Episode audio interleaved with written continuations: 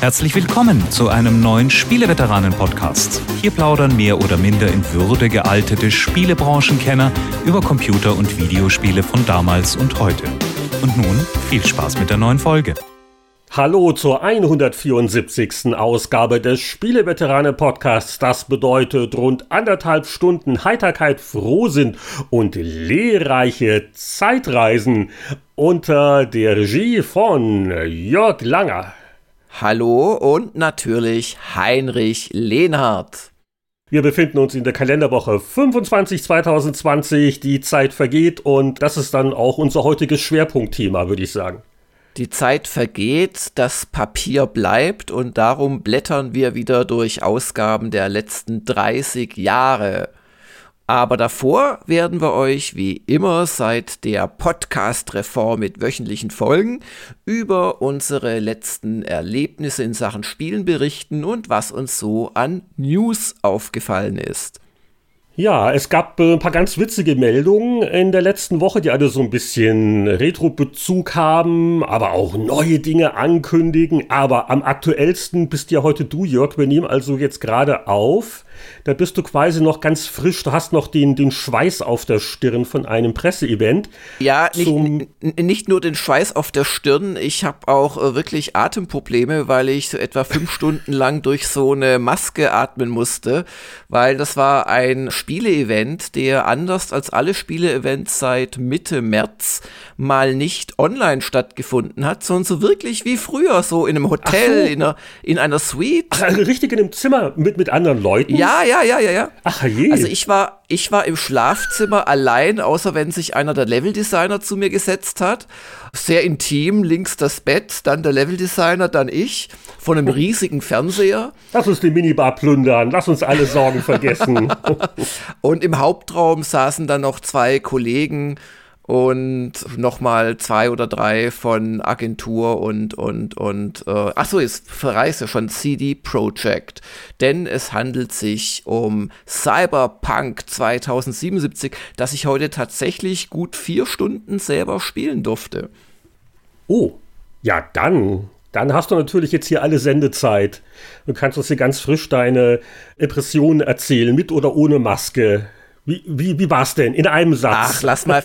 viel, viel spannender finde ich zu erzählen von unserem Umzug mit dem Büro Gamers Global und damit natürlich auch die Spieleveteranen Deutschland genau. vom malerischen Salmdorf in die Metropole Putzbrunn. Das ist ja eine Weltstadt im Vergleich. Mit 6000 Einwohnern hat sie mehr als das 30-fache ja, äh, Bevölkerungspotenzial. Ich sage ja, Putzbrunn ist gar nicht so schlecht, ja? Habe ich doch schon, ne? Das sind Leute auf den Straßen. Ja, es, es, es gibt dort mehrere Läden, es gibt einen kleinen Supermarkt und ich, ich habe gehört, es gibt da sogar Restaurants, wo man mittags hingehen kann. Bei oh. eurem alten Büro, das war echt das große Problem. Ihr habt sogar so, so einen Hotelschräg gegenüber gehabt, da konnte man auch was essen gehen, aber äh, es macht ja auch nicht jeden Tag. Und das war immer das Problem. Ja, ja. Vor allem ja? haben die irgendwann mal aufgehört, äh, und zwar schon vor Jahren, überhaupt Mittagstisch anzubieten, nach dem Motto, es so. lohnt sich nicht für sie. Also in, in Salmdorf warst du wirklich wirklich Selbstverpfleger, sonst bist du da verhungert. Ja, genau. Ich habe auch immer geguckt, wenn ich mal auf Besuch kam, da musste ich immer an der U-Bahn-Station mir Brötchen kaufen. Und wenn ihr bei euch, da, da gab es ja nichts. Also ich habe also, immer eine Linsensuppe, äh, du hast nie gefragt. Also ja, oder, oder, oder irgendwelche Überbleibsel von deinem letzten Japan-Urlaub, die ja, das Verfallsdatum für überschritten Ja, hatten. sowas gab es eigentlich immer. Nee, aber okay. das war echt, also war, war guter Stress natürlich, okay. aber also, wir, wir sind jetzt umgezogen. Also nächste Woche ja. Nächste Woche im Off-Topic-Podcast will ich dann alle Details hören von Putzbrunn. Das ist dann ein guter Rahmen. So, die Frau Bürgermeisterin oder Herr Bürgermeister, die sind sicher auch schon da oder wie ist Nein, das? Nein, also auch die anderen Firmen haben sich, also, also auf dem, auf demselben Gang schon, das ist noch alles nette, aber also so Gore, also Gore-Tex äh, sitzen da, äh, die haben sich noch nicht gemeldet und ähm, habe also eigentlich ja sponsern lassen gleich. Wenn, wenn du sagst so genau Bürgermeister, die ist eigentlich auch erwartet oder ja, aber nee, das ist noch ein bisschen enttäuschend. Wir sind aber noch nicht richtig umgezogen. Wir haben unsere Möbel dorthin umgezogen. Wir haben aber noch kein Internet. Darum gibt es gerade Homeoffice für meine Kollegen und ich bin halt noch am Einräumen und jetzt den Podcast mache ich wirklich von zu Hause, weil kein Internet in Putzbrunnen bislang. Wobei, das klang jetzt so endgültig. Also das klang jetzt so, als würden sie in ein paar Jahren dann die Masten vielleicht mal installieren. Aber ganz so lange wird es hoffentlich nicht dauern. Nein, es gibt sogar im Haus, mir wurde es auch schon gezeigt, ein Glasfaserkabel, das in eine Box geht. In dieser Box, die haben wir dann aufgeschraubt, allerdings ist nichts angeschlossen. Und dann habe ich so bei, bei einem der letzten Besuchstermine so beiläufig erwähnt, also das Glasfaserkabel, das sie da haben, zur Vermieterin, also das würde ich ja sofort nutzen. Wollen Sie das nicht mal so bei der Telekom anschalten lassen? Sie meine Glasfaserkabel, interessiert das irgendjemand? Und dann kam ohne Witz aus, aus diesem Gang, wo wir entlang gelaufen sind, kamen die Leute rausgeströmt. Das sind alles so Winzfirmen. Und, und ja, Glasfaser, dafür nehme ich sogar einen Park Parkplatz, wenn Sie mir Glas und so weiter. Also ich denke, irgendwann nächstes Jahr könnte es sogar Glasfaser in diesem Büro geben. Uh, also bei uns ist es auch im Keller. Ich warte nur noch, dass jemand sagt, jetzt äh, können wir das Kabel auch in die Wohnung legen. Mal gucken, ja. wer das Wettrennen gewinnt. Aber jetzt, es ist ja alles hier so, also es so, ist war stehen geblieben? Ja, genau. Es ist sicherlich interessant, aber vielleicht mag sich der ein oder andere Hörer doch lieber von meinen Anekdoten in Cyberpunk 2077 unterhalten lassen. Das Spiel, wir haben, glaube ich, sogar noch drüber berichtet erst kürzlich, hat sich ja jetzt auf November verschoben. Ich weiß nicht, wie vielte Verschiebung es ist, aber ein äh, CD-Projekt-Titel wird ja erst dann wahr, wenn er mindestens dreimal massiv verschoben wurde, siehe Witcher 3. Und das Interessante bei dem Termin heute war, es gab im Prinzip also keine, also großartige Einführung, sondern wir haben einfach sind hingesetzt worden, haben noch den Tipp bekommen, also verbraucht mal nicht zu viel Zeit in der Charaktererstellung, weil ihr werdet so schon kaum aus dem Prolog rauskommen in den vier Stunden. Das hat sich dann auch bewahrheitet. Aber ansonsten, wenn ich da an, an Sony-NDAs denke, wo man wirklich ganz stark, äh, gerade bei Previews, äh, eingeschränkt wird, was ich verstehen kann, habe ich ja letztes Mal zu The Last of Us umfangreiche äh, Infos zugegeben. Aber wenn man dann bei CD Projekt einfach erzählt bekommt, er spielt's mal und viel Spaß, das ist schon eine nette Abwechslung und wir konnten das Spiel von Anfang an spielen. Also ich hätte in der Charaktergenerierung viel Zeit verbringen können. Man kann dort übrigens, äh, das ist jetzt vielleicht auch keine Enthüllung mehr, äh, man kann dort Sachen wie Penisgröße und Vorhandensein von Schambehaarung oh, einstellen. Da kann man schon eine Stunde oder zwei damit verbringen, bis der Penis richtig sitzt. Da kann man, da kann man natürlich schon am Frisieren seines Schamhaars viel Zeit schon mal. Aber das hat mich ehrlich gesagt nicht interessiert. Ich habe da dreimal auf den Zufallsbutton gedrückt und da kommen wirklich also geile Avatare raus. So, also äh, man kann da viel mitmachen mit dem Editor. Und dann wählt man im Prinzip noch eine Hintergrundstory aus zu seinem zu seinem oder zu seiner wie. Man, man heißt ja immer wie, also V. Und zwar gibt es die Wahl zwischen so einem Straßengang-Mitglied oder einem Nomaden, also so eine Art, ja, Schmuggler, die so in Kalifornien irgendwie auf der Straße eher leben oder in den äh, Außengebieten der Städte und einem Corporate-Agenten. Und diese Wahl bestimmt dann schon mal die erste halbe, dreiviertel Stunde des Spiels mit so einer exklusiven Mission. Und dann wird das quasi zusammengeführt. Dann treffen alle drei Origin Stories denselben Kontaktmann und von da an erlebt man im Prinzip dieselbe Haupthandlung. Aber mir wurde gesagt, dass diese Background-Story doch immer wieder zum Tragen kommen soll im Laufe des Spiels. Also es war das Erste, was ich sehr interessant fand. Ich habe übrigens den Corporate-Agenten genommen oder eine Agentin und fand das echt sehr stimmungsvoll, wie das anfing ich will es gar nicht spoilern, um da Leuten da nicht in ein paar Monaten den Spaß zu Aber nehmen. Wie, wie spielt sich denn? Ist das jetzt mehr wie ein Ego-Shooter oder mit, mit, mit welchem Spielgefühl würdest du es vergleichen? Es ist, äh, es ist kein Ego-Shooter. Du hast zwar sehr actionreiche Kämpfe, aber du hast das Borderlands-Prinzip oder auch haben ja auch andere Spiele, dass du Hitpoints abarbeitest. Das heißt, wenn du gegen einen überlegenen Gegner kämpfst, kannst du dem mit der Schrotflinte in den Kopf schießen und der büßt halt vielleicht 30 Prozent seines Balkens ein. Also es ist in der Beziehung ein Rollenspiel. Mhm. Es ist aber trotzdem ein Action-Kampfsystem. Das heißt, du musst in Deckung gehen, du musst sehr schnell reagieren, du musst treffen. Also das alles schon. Aber, und das habe ich so richtig jetzt wirklich gemerkt, weil du weißt ja nie, ich habe es ja schon auf der E3 2018 umfangreich vorgespielt bekommen, da weißt du natürlich nie, was zeigen sie dir jetzt, wie, wie ist das einstudiert, äh, ist jedes Beispiel in Wahrheit nicht eins von zehn, sondern genau eine Funktion, das weiß man ja dann nicht. Und da kann ich jetzt sagen, es ist wirklich ein Rollenspiel und zwar ein ziemlich komplexes. Also du hast unter der Haube fünf Grundattribute, die kannst du schon mal steigern. Dann versteckt sich hinter jedem Attribut verstecken sich zwei bis drei komplette Skilltrees nochmal. Also hinter der Körperattributsgeschichte hast du dann zum Beispiel, ja, Nahkampf und solche Geschichten oder Schwertkampf, also Waffenkampf. Also es, und, und jeder von diesen Tech-Trees hat dann wieder, keine Ahnung, ein bis zwei Dutzend einzelne Skills, die dir Zusatzfähigkeiten oder Boni geben. Und die kannst du auch noch mehrmals steigern. Dann steigt quasi rein durch die Benutzung, also nicht nur durch die Punktevergabe, steigt dann auch noch in jedem dieser Unterkategorie-Dingens, steigt quasi nochmal so ein Erfahrungslevel. Das heißt, wenn du viele Punkte in irgendwas reinsteckst, aber du gehst nie in den Nahkampf, bleibt diese Fähigkeit weit unten. Wenn du aber wirklich oft nahkämpfst, dann steigt das und dann kriegst du wieder extra Vorteile. Äh, dann gibt's noch die Street Credibility, die du durch bestimmte Sachen bekommst. Und du hast auch noch einen Grundlevel. Dann hast du Augmentierungen und zwar wirklich viele, die du dir quasi bei diesen speziellen Chirurgen einsetzen lassen kannst. Also ein verbessertes Betriebssystem, verbesserte Augen, verbesserte Hände und auch in zig Levels und mit zig Slots. Also das sind bestimmt noch mal ein Dutzend Körperstellen, an denen du rumfuhrwerken kannst. Dann hast du Kleidung und Waffen, die du modifizieren kannst. Also da ist wirklich ein, ein sogar schon erschreckend komplexes System dahinter.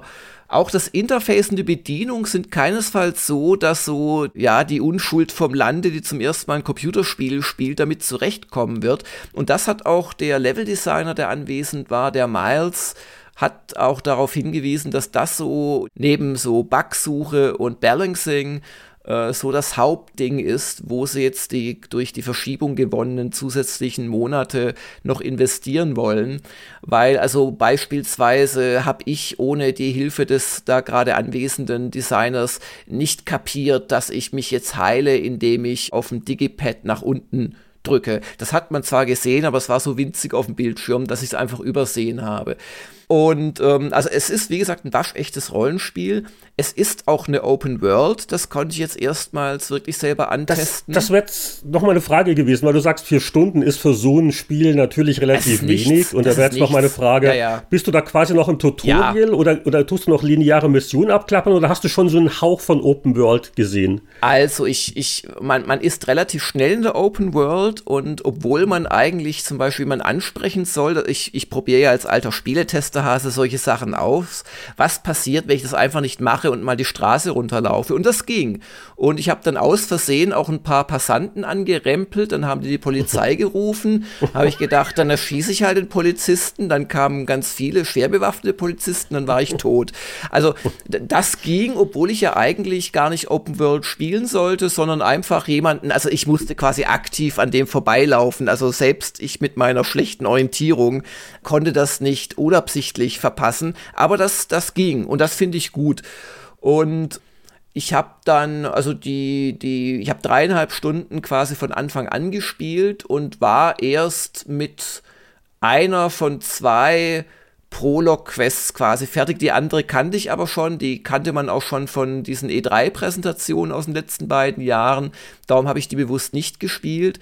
Und das Schöne ist, indem ich das andere genommen habe, die andere Teilmission, habe ich auch ein ganz neues Spielelement kennengelernt. Du wirst nämlich eine Art so Detektivmodus haben.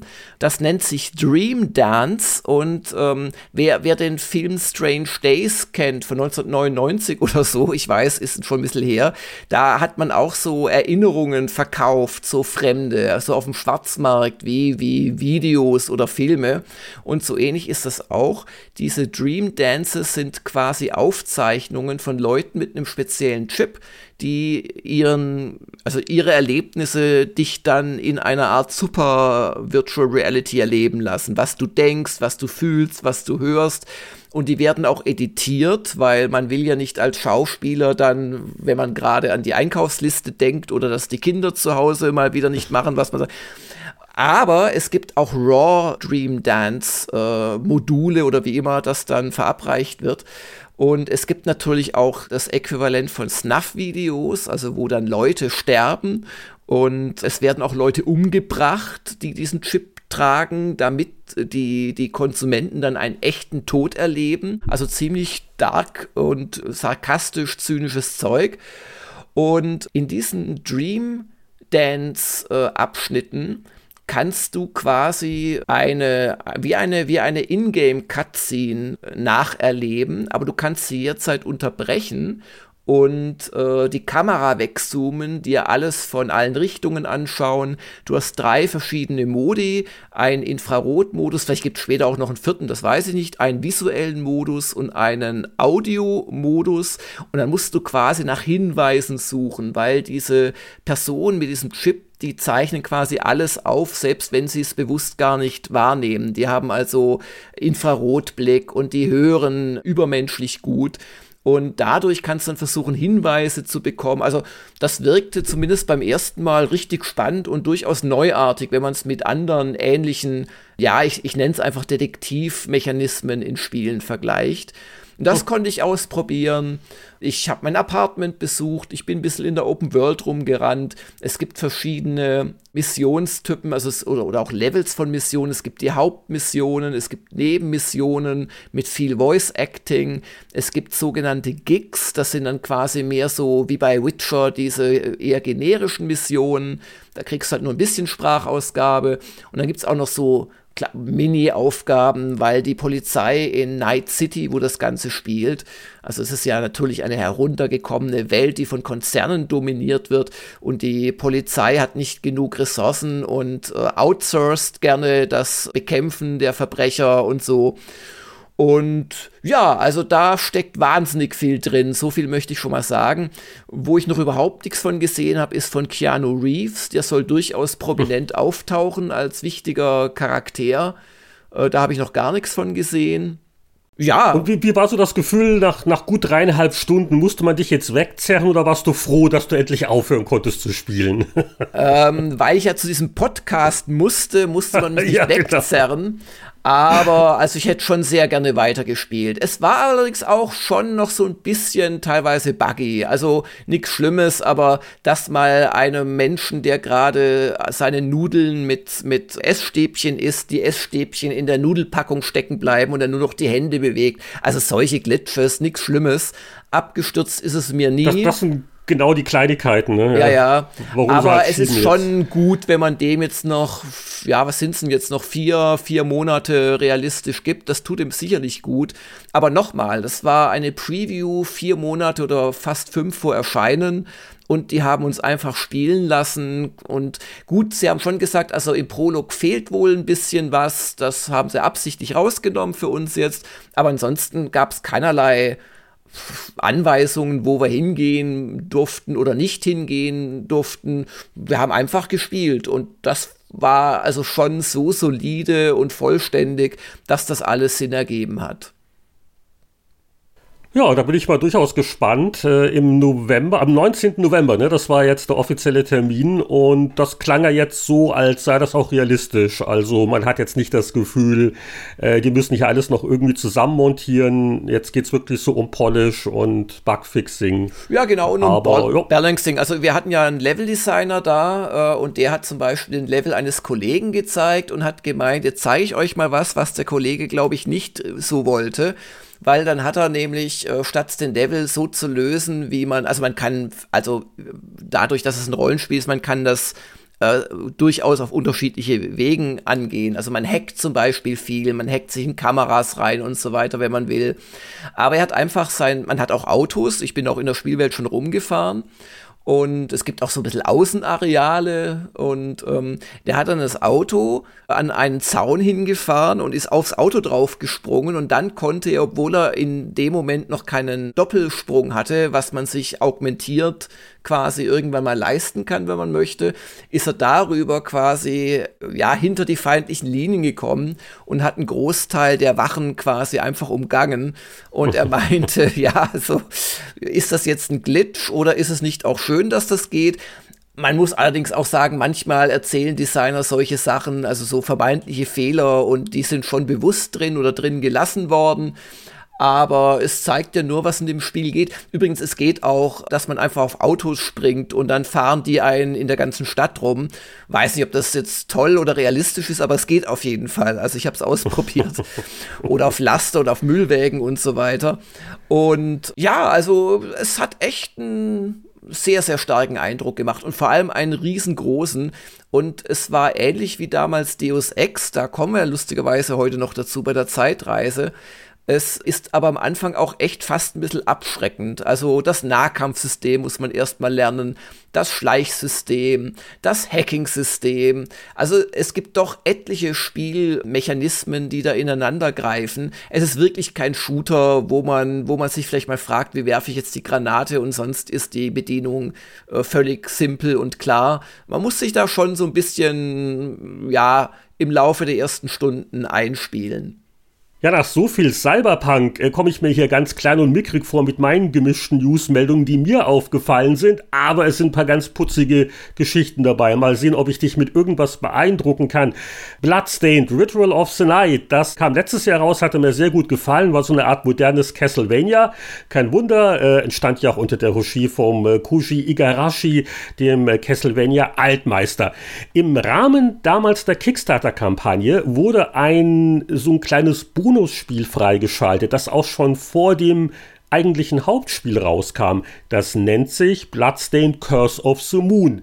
Äh, wer es noch nicht gespielt hat, gibt es immer noch, auch für PC und andere Plattformen, ist wirklich so noch dieser NES-Grafikstil, aber so spielerisch, so, so Castlevania rund um drei, sage ich mal, also war echt kompetent. Und, wer hätte es gedacht, für dieses kleine Bonusspiel wurde jetzt ein Nachfolger angekündigt, Curse of the Moon 2. Das soll mehr spielbare Charaktere haben. Es soll auch ein bisschen umfangreicher sein. Also man merkt, das ist jetzt nichts, was die Kickstarter-Leute noch geschenkt kriegen, was man so nebenbei macht. Da scheint jetzt ein bisschen mehr Aufwand reinzustecken.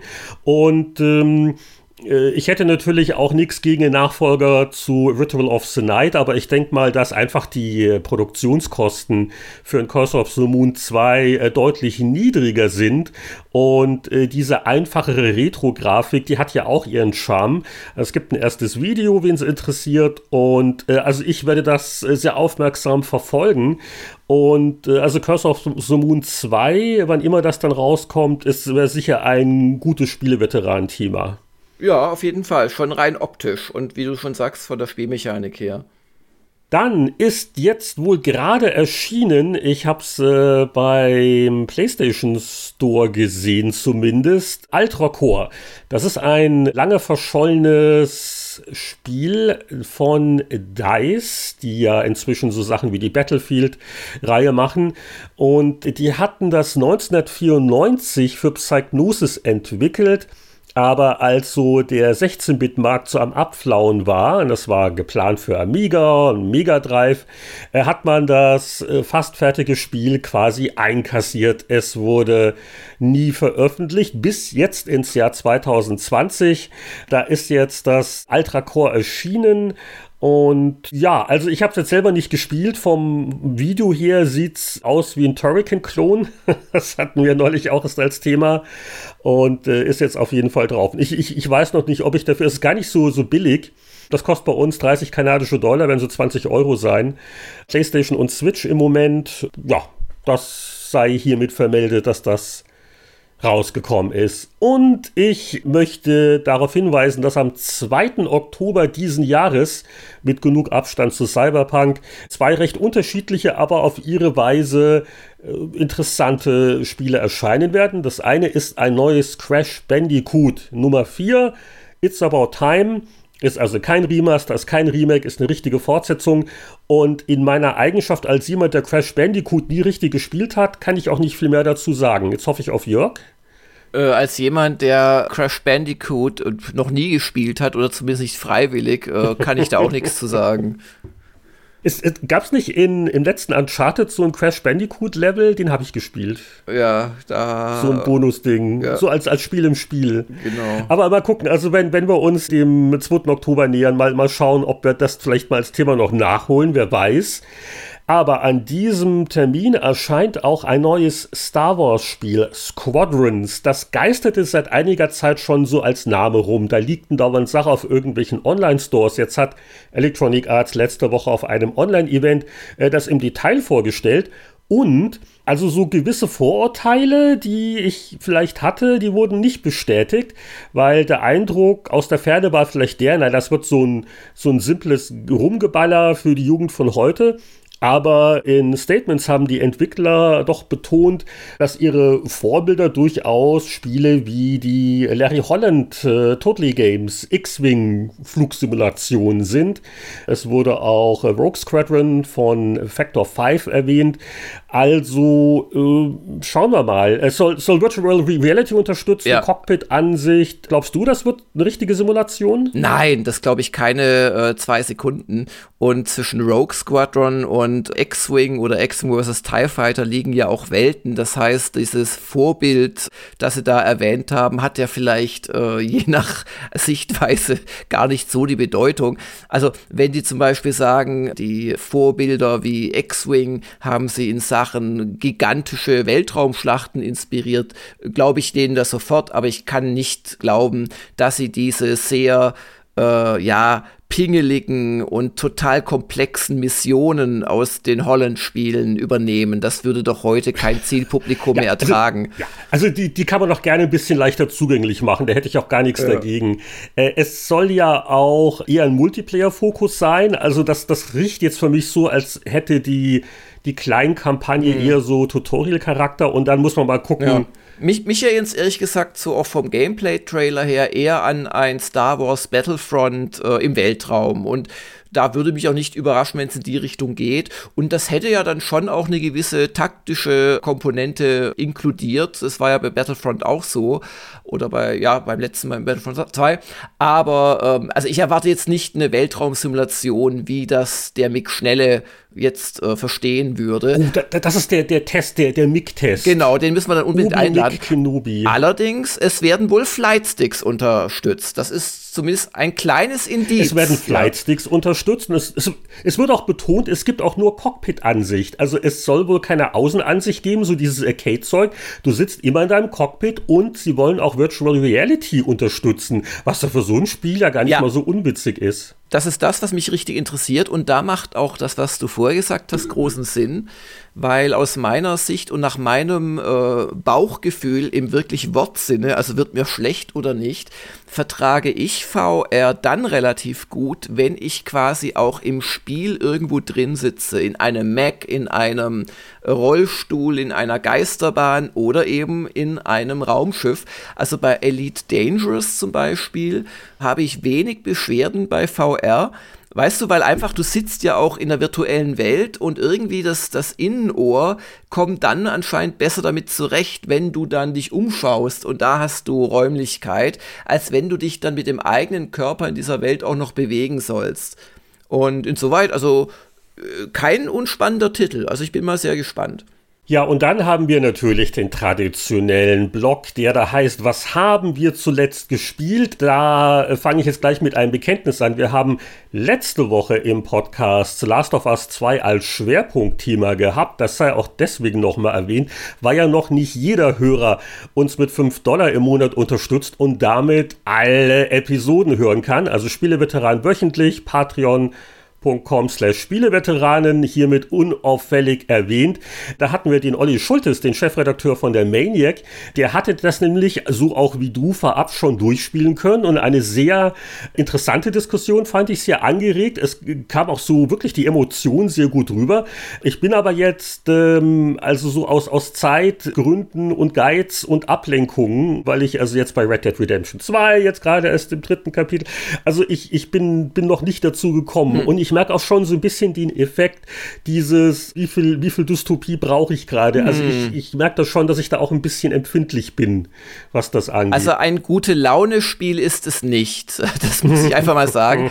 Und es, also ich, ich habe, also es ist immer schwer zu sagen, weil es gibt ja die Netto-Spielanzeige, aber die geht nicht weiter, wenn du den Spielstand fünfmal hintereinander lädst. Also ich habe laut, laut interner Rechnung, glaube ich, knapp 31 Stunden, aber ich denke, in Wahrheit waren es eher so 35, 36 Stunden. Und das ist schon verdammt lange für ein Solo-Spiel.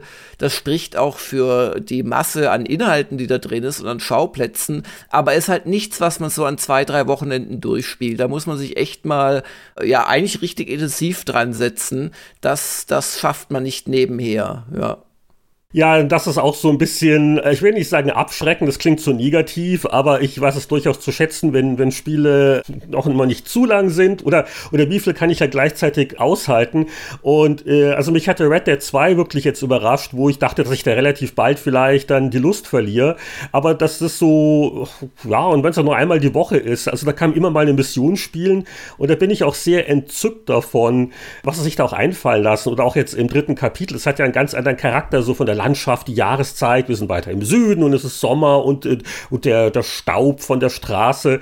Und sie haben halt immer wieder ach, witzige Missionen, wo, sage ich mal, so teilweise eine gewisse Unbeholfenheit bei Steuerung und Spielmechaniken gar nicht weiter auffällt. Also ich hatte jetzt das mit Liebesbriefe austauschen und dabei rumschleichen und auf einmal war ich dann bei einer Demonstration von den Suffragetten, die sich für das Wahlrecht der Frauen ja. einsetzen, habe ich dann die Kutsche gesteuert und solche Sachen und sowas, da geht mir das Herz auf. Also das ist wirklich schön und ja, das deswegen, also bin ich ein bisschen abgelenkt und äh, kann auch gleich noch von Persona 4 Golden noch ein bisschen erzählen. Aber deswegen, also äh, wenn man eh schon so ein paar von diesen Riesendingern angefangen hat, das dämpft dann so ein bisschen natürlich auch die Freude, sich auf das nächste einzulassen. Kann ich verstehen, aber gleichzeitig will ich nochmal die Kernaussage der letzten Folge wiederholen. Last of Us 2 ist ein wirklich großartiges Spiel. Das werden wir, obwohl es da jetzt ja gerade so einen Aufstand der äh, Geschmacksverwirrten gibt gegen das Spiel, die das, glaube ich, äh, in ihrer schlichten Erwartungshaltung nicht ganz verkraften, was da passiert.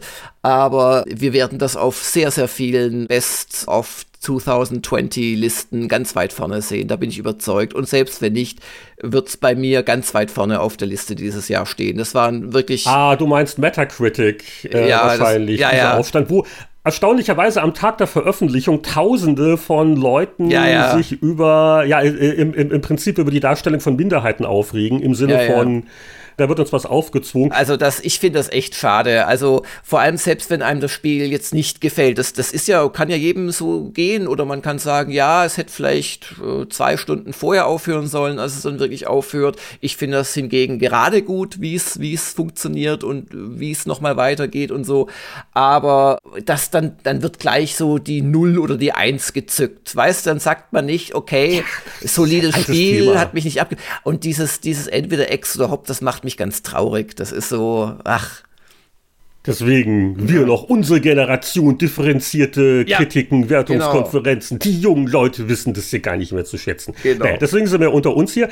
Aber auf jeden Fall, wer wirklich so ein, gut, also rund eine Stunde angeregte Last of Us 2 Diskussion hören will und erstaunlich spoilerarm. Hat sich auch noch keiner beschwert. Also da wirklich nochmal Lob. Also ich habe schon so das Besondere und die Faszination doch ganz gut rübergebracht, ohne jetzt zu sehr ins Detail zu gehen, was da in der mitnehmenden Handlung passiert. Also Spieleveteran Episode 173 ist im gut gefüllten Patreon-Archiv zu finden. Und du hast jetzt wahrscheinlich außer der Suche nach dem verschollenen Glasfaserkabel jetzt auch nicht so viel gespielt in deiner Umzugswoche, oder? Was gab's bei dir noch?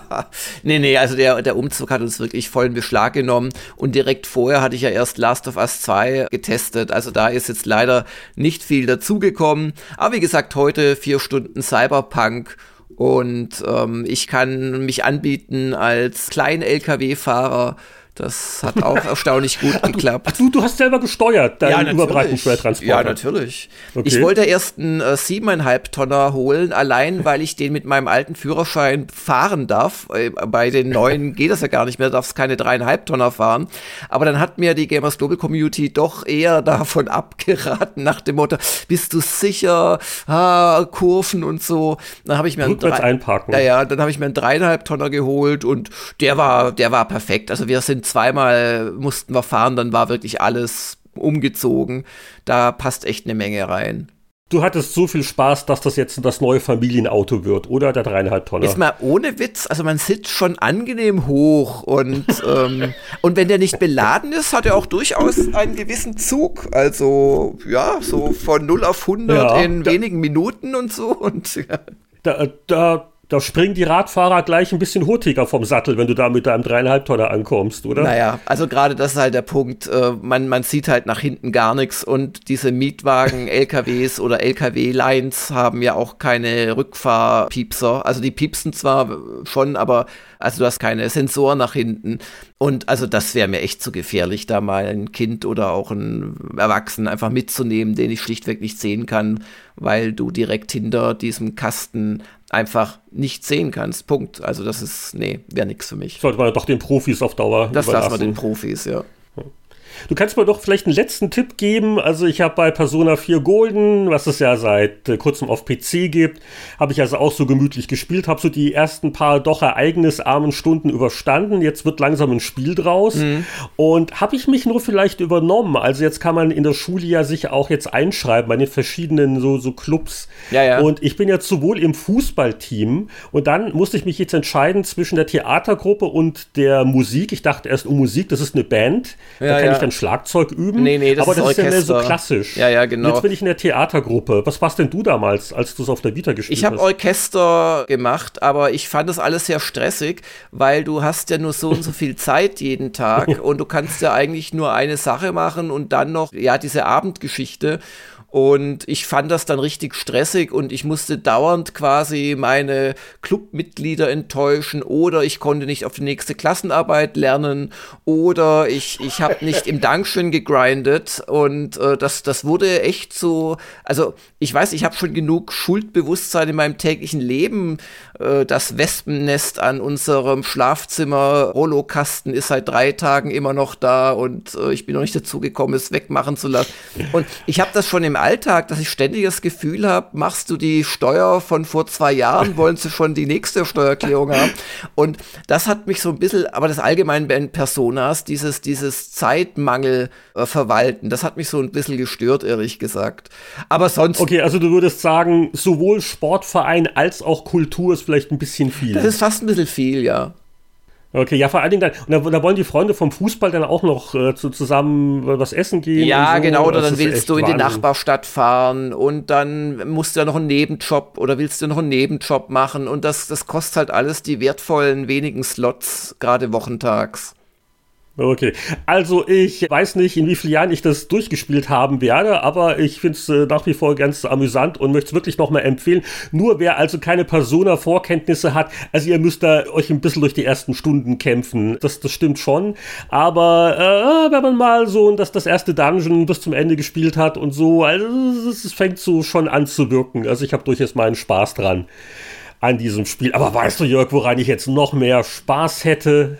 Nein an einer Reise in die Spielezeitschriften Vergangenheit. Oh ja, da hätte ich auch Lust drauf.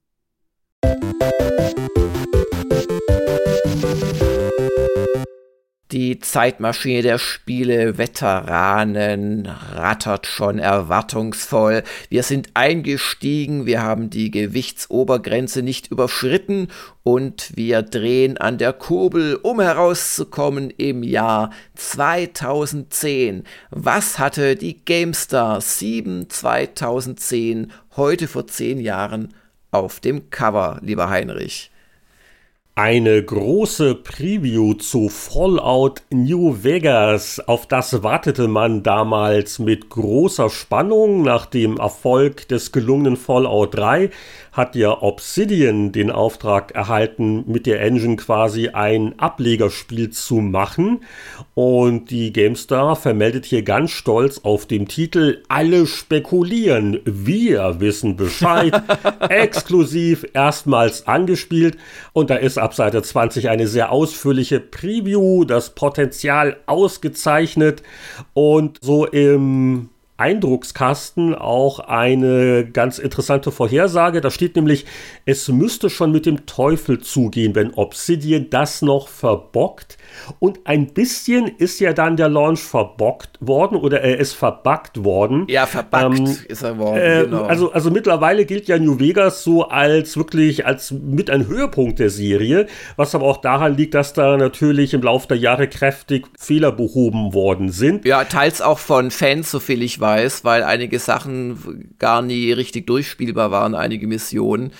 Aber ja, das, das war schon ein ungeschliffener Diamant. Und zwar nicht nur direkt nach Release. Das war einfach buggy, das Spiel. Aber ich glaube, da kommen wir drauf zurück, wenn das dann irgendwann auch getestet wird. Das ist ja immer so. Ja, ja, und auch sehr äh, gerne, weil das war ja äh, doch ein anderes Spiel, als das offizielle neue Fallout es gewesen ist. Es waren viel mehr Survival-Elemente drin und das war schon, also auch in meiner Erinnerung, also ein echt tolles Spiel. Bugs hin, Bugs her. Ja, und apropos Testabteilung, apropos Obsidian, ein Spiel von Obsidian, das fertig war, mehr oder weniger zu dem Zeitpunkt, und das Sega veröffentlicht hat, das wurde in dieser GameStar vor zehn Jahren nicht getestet. Die Rede ist von Alpha-Protokoll und es gibt eine kleine Erklärung dazu. Und zwar wird hier äh, von der Redaktion gesagt, dass das Spiel einfach in keinem guten Zustand ist. Es gibt Probleme, es gibt Abstürze, es gibt äh, jede Menge Fehler und deswegen hat man sich dazu entschlossen, es noch nicht zu testen. Das sei aber auch wohl ein Problem mit der PC-Version insbesondere gewesen, weil die GamePro hat die Konsolenfassungen des Spiels schon zum Test gehabt. Da ist natürlich jetzt die Querfrage Richtung Gamers Global. Ihr habt ja Multiformat getestet. Was ist denn bei euch bei Alpha Protokoll rausgekommen? Also, ich habe damals, wenn mich nicht alles täuscht, die Xbox 360-Fassung getestet und ich kann mich auch deshalb noch sehr gut an den Test erinnern, weil das war ja im, im ersten vollen Jahr von, also noch im ersten quasi Betriebsjahr von Gamers Global, wir sind im September 2009 gestartet und wir haben da so ein ja, Autoren-Meeting gemacht, also alle, sag ich mal, festen Autoren, die halt in Deutschland saßen, und regelmäßig da in der Redaktion halt mitgeholfen haben von extern, sind quasi zu mir nach München gekommen und da trudelten schon die ersten ein, während ich oben noch, damals noch im Privathäuschen im, im Dachgeschoss, während ich noch am Test layoutet habe. Es war relativ stressig. Äh, aber das hat dann insoweit sehr gut gepasst, weil auch das Spiel selbst tatsächlich mit heißer Nadel gestrickt war. Und Alpha-Protokoll war buggy und es hatte auch echte Schwächen und es war trotzdem wirklich, wirklich faszinierend. Ich kann ja mal vielleicht aus meinem damaligen ja, Fazit zitieren. Alpha-Protokoll 8.0 von maximal 10.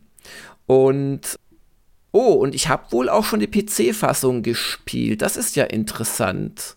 Das ist ja sehr interessant. Aber egal, äh, wegen der Begründung halt der GameStar.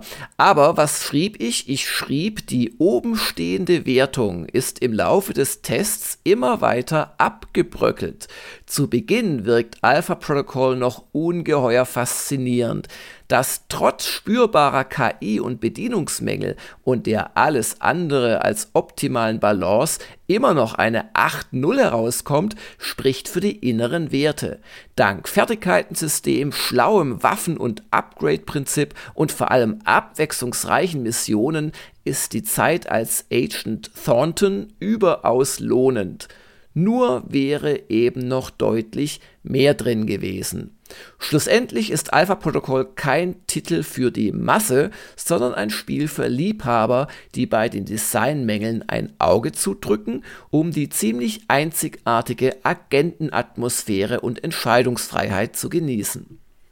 Das beantwortet auch ein bisschen die Frage, was war das eigentlich genau? Also es war so ein Agentenrollenspiel oder es auch war, schon mit Action-Elementen? Ja, es war im Prinzip ein actionreicheres, nicht so vielseitiges Deus Ex, so kann man es vielleicht zusammenfassen. Aber man hatte auch ein Hub-Level, wo man also in so einer Art Apartment in einem Safehouse sich ausgerüstet hat und so. Man ist dann zu verschiedenen Schauplätzen aufgebrochen und das war echt faszinierend. Allerdings war die KI wirklich dämlich. Also man konnte die sehr leicht leicht austricksen, was die Kämpfe halt dann doch stark vereinfacht hat und auf die Balance auch Auswirkungen gehabt hat. Aber trotzdem, also das ist so eins der Spiele, wo ich mir seitdem, also seit jetzt mittlerweile über zehn Jahren, äh, immer wieder eine Fortsetzung oder ein, oder ein gescheites Remake gewünscht habe.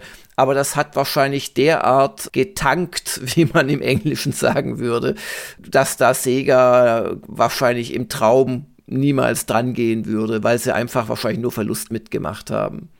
Das Bedauerliche ist, man kann es ja gar nicht mehr legal erwerben, weil ich habe nämlich vor ein paar Jahren mir nämlich mal gedacht, oh, das habe ich nie gespielt, das würde mich mal interessieren, geht sicher für ganz wenig Geld inzwischen.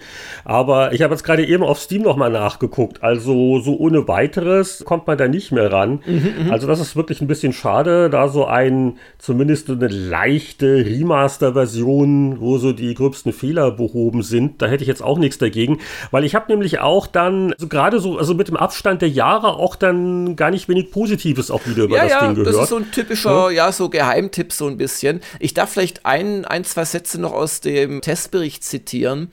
Die größte Stärke ist demnach die Entscheidungsfreiheit. Eure Handlungen haben tatsächliche spürbare Auswirkungen. Manchmal sofort, oft auch erst später. Ihr helft einem taiwanesischen Gangster, dann schickt er euch in die Endmission einige Gehilfen. Ihr einigt euch mit einer anderen Geheimorganisation, dann dürft ihr auch von dieser einige Waffenbrüder im regionalen Finale begrüßen. Außerdem habt ihr am Ende jedes Schauplatzes eine ganz gewichtige Entscheidung zu treffen. Alpha Protocol ist daher ein Programm, das man auch zweimal spielen kann. Ja, in der GameStar bin ich ansonsten im Testteil nicht allzu fündig geworden. Heroes of New Worth bekam 78%. Ich habe auch erst mit den Schultern gezuckt.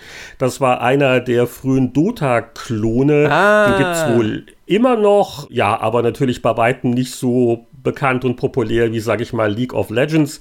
Und die andere hohe Wertung, die in der Ausgabe auffällt, die gebührt einem Rennspiel Split Second Velocity. Auch jetzt ein Titel, den ich nicht kenne. 82% hat er gekriegt vom Daniel Maciejewski. Und ja, es gab noch einen ganz interessanten Report über den damaligen DLC-Boom ähm, zu lesen. Aber so vom Testteil her hat ja. mich da jetzt sonst nichts angesprungen. Was machen denn hier eure Gamers Global Gefilde? Was gab es da vor zehn Jahren noch? Ja gut, wir sind ja durch die Online-Segnung immer so ein bisschen früher dran gewesen. Bei Split Second hatten wir schon im Mai unsere 8.5 vergeben.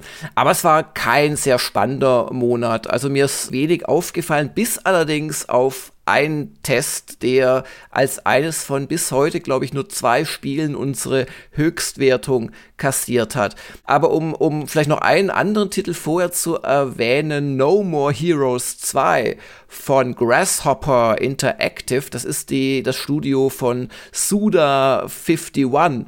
Das ist ein sehr eigenwilliger japanischer Designer, der immer sehr eigenwillige Spiele macht. Killer 7 war sein erstes international bekanntes. Und dem haben wir 7-0 gegeben und der Philipp Spilker lobte mit durchaus zweischneidigen Worten No More Heroes 2 ist ein zweischneidiges Beam-Katana. Die teils drastischen Fehler sind nicht zu übersehen und sorgen immer wieder für Verzweiflung. Insbesondere die Kamera hat ein Sadist programmiert, der uns Spieler abgrundtief hasst. Andererseits hat sich selten ein Spiel so durch die Bank weg selbst parodiert. Allein die vielen abwechslungsreichen Bosskämpfe sind schon eine Kaufüberlegung wert. Dieses Spiel ist wie eine komplizierte Beziehung. Ihr werdet es abgrundtief hassen, aber zwischendrin auch immer mal wieder lieben. Da frage ich mich gerade, was Philipp vor zehn Jahren für Beziehungsprobleme gehabt hat. Ich habe erst vor ein paar Monaten mit ihm gepodcastet, da klang er sehr zufrieden. Entscheidet selbst, ob ihr das Risiko eingehen wollt. Ihr würdet auf jeden Fall etwas verpassen, wenn nicht. Ja, dann noch eine 7-0 ist ja auch sehr gönnerhaft. Also ja, zeitweise ja. hassen, Kamera ist Mist. Ja, naja, gut. Hm, hm, nix für mich. Aber halt, also äh, das ist wirklich, also der, der Suda 51 macht halt wirklich abstruse Spiele. Aber jetzt zu dem Spiel, das als eines von nur zwei Titeln, das zweite war GTA 5, die 10.0 kassiert hat bei Gamers Global kann ja nur ein Strategiespiel sein, es oder? Es kann ja nur ein Strategiespiel sein oder zumindest was mit Nintendo Super Mario Galaxy 2. Und hm. auch da hat der Philipp Spielker getestet und war wirklich voller Begeisterung. Ich habe es damals auch gespielt und also wer es nicht kennt, Mario Galaxy, das ist dieses mit kleinen Planeten, über die man läuft und wo man quasi schon in 50 Meter Entfernung die, die Globuskrümmung quasi hat. Und also es ist ein, ein, ja, aber ich zitiere einfach den Philipp. Wir hätten nicht im Traum gedacht, dass Nintendo Super Mario Galaxy noch toppen kann, aber es ist ihnen scheinbar mit Leichtigkeit gelungen. Das Leveldesign ist über jeden Zweifel erhaben, der Schwierigkeitsgrad herausfordernd, aber nie unfair. Die Grafik ist das Beste, was ihr auf der Wii zu Gesicht bekommen könnt und der Soundtrack wird euch in jedem Level aufs Neue bestens unterhalten. Yoshi ist eine willkommene Neuerung und wenn ihr wollt, dann könnt ihr mit Super Mario Galaxy 2 nicht nur Tage, sondern Wochen verbringen, bis ihr alles gesehen habt. Ein Meisterwerk, das wir niemanden nicht ans Herz legen können. Es geht nichts über eine doppelte Verneinung. Also, ich äh, warte ja drauf auf die großen Taten, die Nintendo mal ganz vage angedeutet hat hier für das aktuelle Super Mario Runde Geburtstag-Jahr.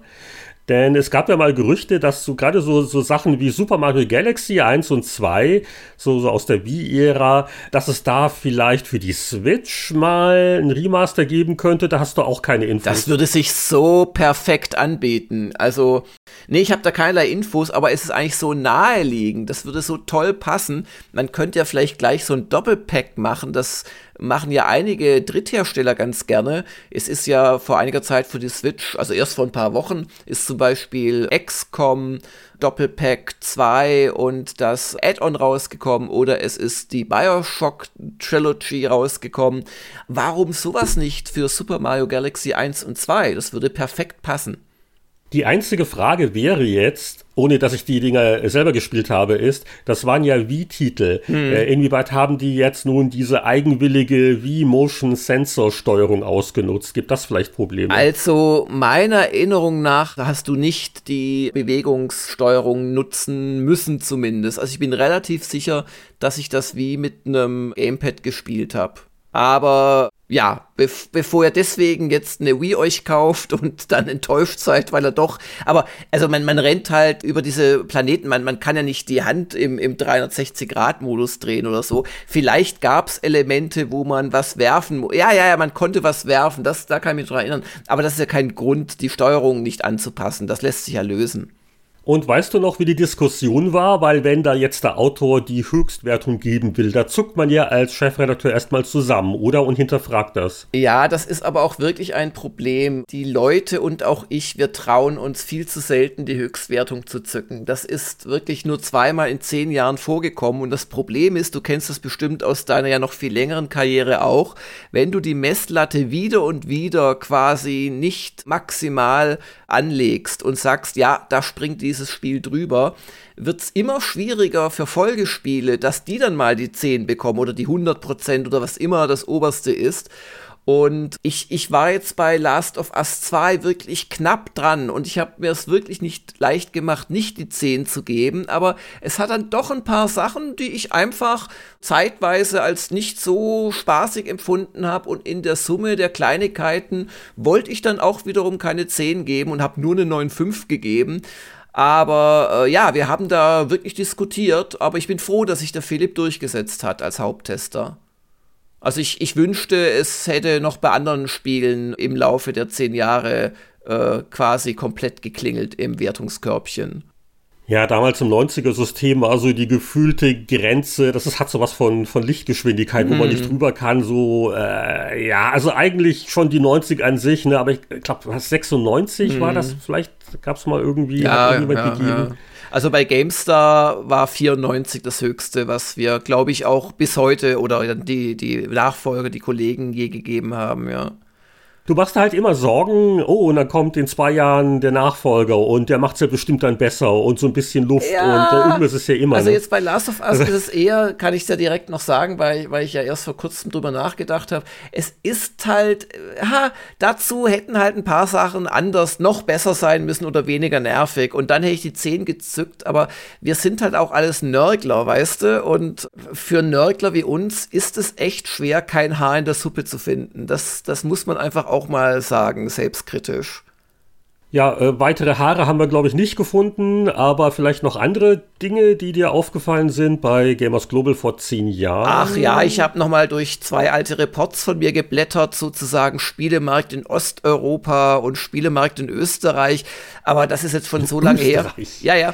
Hatten die schon Spiele damals? Die hatten schon Spiele, und sogar ja. Internet den Käse die Alm hochrollen und den Käse, nein, das waren die Schweizer, nein, äh, Vorurteile im deutschsprachigen Raum. Aber so ein ganz kleines Detail aus dem damaligen Report, weiß nicht, ob das heute noch so ist, wer sich gefragt hat, warum auf deutschsprachigen Spielepackungen sowohl PG als auch USK-Siegel immer drauf waren oder oft drauf waren. Das hatte den Grund, dass in Österreich je nach Bundesland entweder beide Kennzeichnungen galten oder auch nur eine davon oder als Empfehlung oder zwingend. Und dann hat man einfach PEGI, also die, die britische und halt auch die deutsche USK, die Alterseinstufung draufgehauen, die sie natürlich munter unterschieden haben. Also wir haben hier Beispielsfoto Darkness Within 2, USK 16, PEGI 12, Nier, USK 16, PEGI 18. Keine Ahnung, ob es heute noch so ist. ah, okay. Ja. Ja, in Osteuropa, wie man sich's vorstellt, wenig Konsolen damals, viel PC, viel Raubkopien, viel billige Spiele einfach. Ja, aber hat sicherlich heute keine Relevanz mehr, die Zahlen, die ich damals eruiert habe. Dann können wir eigentlich die Zeitmaschine weiterreisen lassen, weitere zehn Jahre zurück. Was haben wir denn vor 20 Jahren beim Blättern entdeckt? Ja, da habe ich ja gleich Fragen an dich, weil das Titelthema ist Deus Ex. Äh, vorhin schon kurz angesprochen, so ein bisschen der Urgroßvater von Cyberpunk. Naja, nicht ganz, aber. Doch, doch, doch, äh, das, das ist eine ziemlich gute Beschreibung. Kann man schon? Okay, ja, ja, ja, ja. Äh, gleich, gleich hier mal mit wichtige Frage.